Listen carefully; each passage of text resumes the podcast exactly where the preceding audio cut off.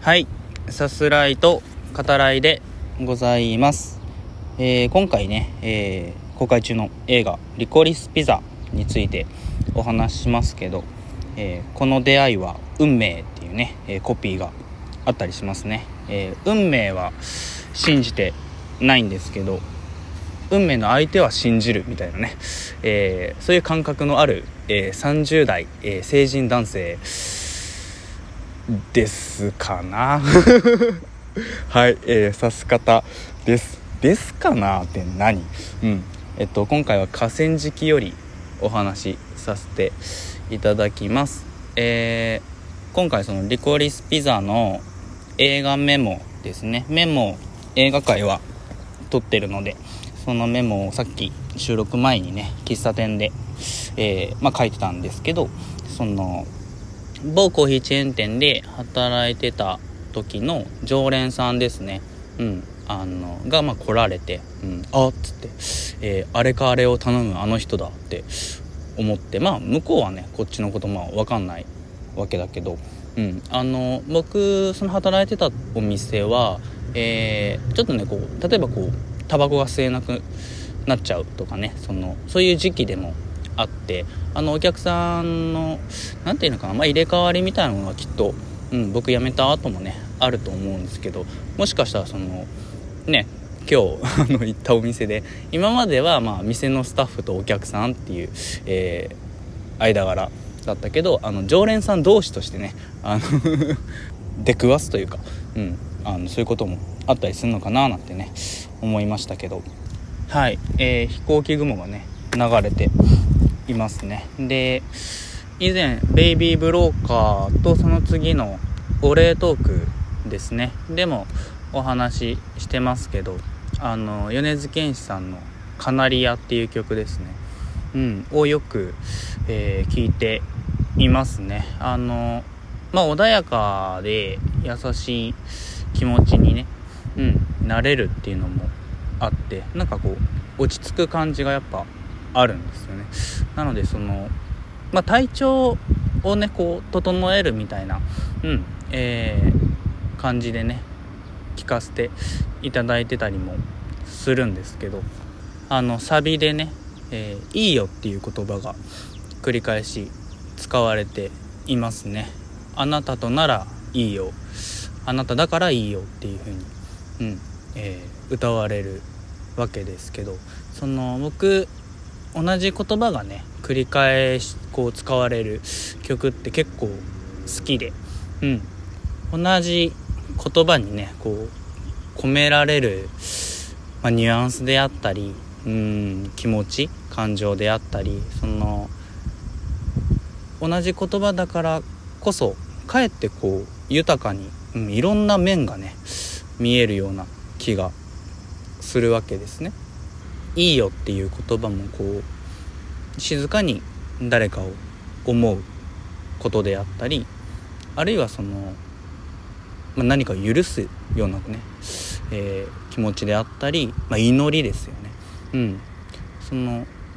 まあそれらがこう見えるなと。本当にいろんな、えー面があるなと思いながら聞かせていただいてますけど。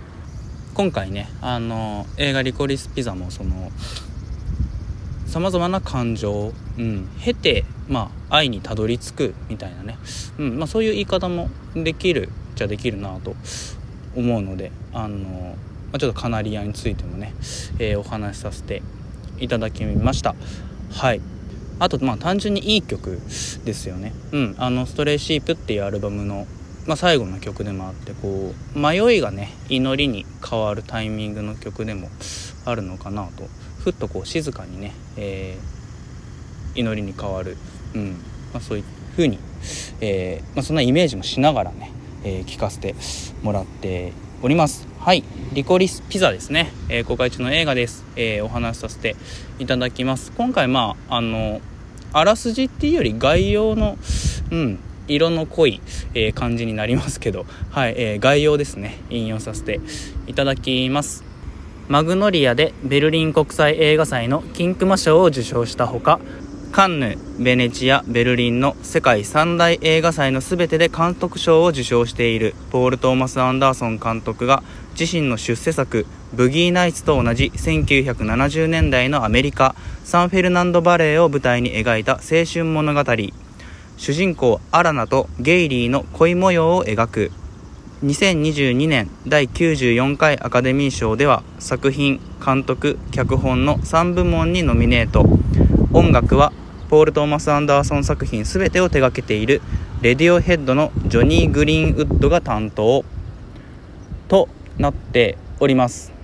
はい、えー、主人公の2人ですね。アラナとゲイリーですけどアラナは、えー、3姉妹でねバンド、えー、しているハイム、うん、のボーカルアラナ・ハイムが務めていますね。で、え、ゲイリーは今回が、えー、俳優デビューとなるクーパー・ホフマンですね。でパンフレットで知って驚いたんですけどあのフィリップ・シーモア・ホフマンの息子さんなんですね。うん。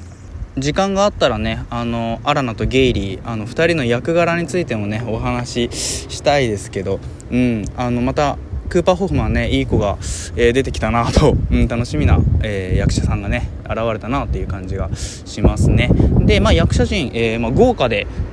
映画監督ベニー・サフディもね出てたりしますけどあのブラッドリー・クーパーですね。あの実在する映画プロデューサーの役っていうのはまあ分かるんだけど彼女とねあのデートするって時にその車のガソリンがないってことで、えー、一晩中ですよね。うん。ぶち切れて、うん、あれに荒れて物を壊すっていうね。あれはどういう役？なんですか？あれは。うん。うん。あのこの役何って思いながらねずっと見てましたけど。はい。あの随所にね笑わせる場面ほんと多いですね。あの結構ゲラゲラ僕見ながら笑ってましたね。はい。で監督は、えー、ポール・トーマス・アンダーソンですね。一言で言えばもう撮る映画撮る映画傑作っていう。はい、えー、そういう人です。で今作は1970年代を舞台にしたえー、アラナとゲイリーですね。主人公、うん、あの互いにまあ好きなわけですね。付き合ってるしでここすごい大事かなって思うんですけど、え、いないと困るんだよね相手がね、うん、でも付き合ってる、え、わけじゃない2人。ですね、うん、その2人を描く。でそのラブロマンスな映画。うん、その定石を外しに外した。でもリアルでチャーミングなあの、まあ、しょうもないそういう美しくなさ。うん、もう含めたでもやっぱ美しいよねっていうね、えー、そういう青春ラブストーリーですね。主人公2人が相手をね互いにこう愛するようになるまでというよりもこう見てるとあのこの2人やっぱその相手のことを愛してるよなっていうのはこう伝わってくるわけですね。なのでその2人が自分自身にこう愛をね自覚するまでの話かなと思います。あのなんだっつって。うんなんだ自分愛してんじゃんみたいなね。ことにあの自分で気づくまでの話かなというふうに思いますね。で、えーと、定石を外しに外したって言いましたけどあのここそのストーリーと演出両面であるかなと思いますね。でまずストーリーなんですけどアラナとゲイリーですね。あの本当2人とも気が多いんだよね。うん。あの浮つきっぱなしっていうね。すぐあの誰かと出会ってはいいなって思うっていうね。でさ、まあ、これも互いにその今ね相手は他のやつにこう惹かれてんのかって思うとまあ面白くないわけでね、うん。まあ、そういう感情からも来てるのかもしれないですけどこうマウントの取り合いですね。すごいねざっくりした言い方になるけどあの人として自分の方が立派だみたいなね。自分の方が成功してるみたいなね。そういうとこで張り合うっていうね。はい。でえっと2人のねアランとゲイリーその思いがま近づくにしてもなんでそのエピソードっていうね。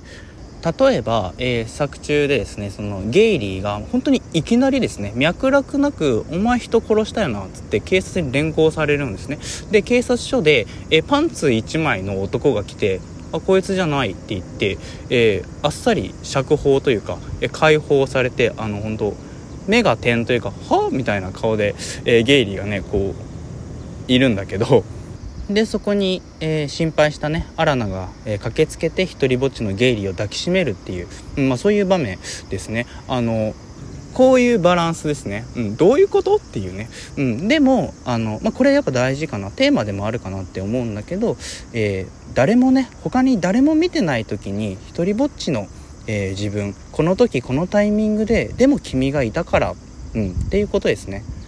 だから好きでいるんだっていうねそういう恋愛映画かなとも、えー、思いますね。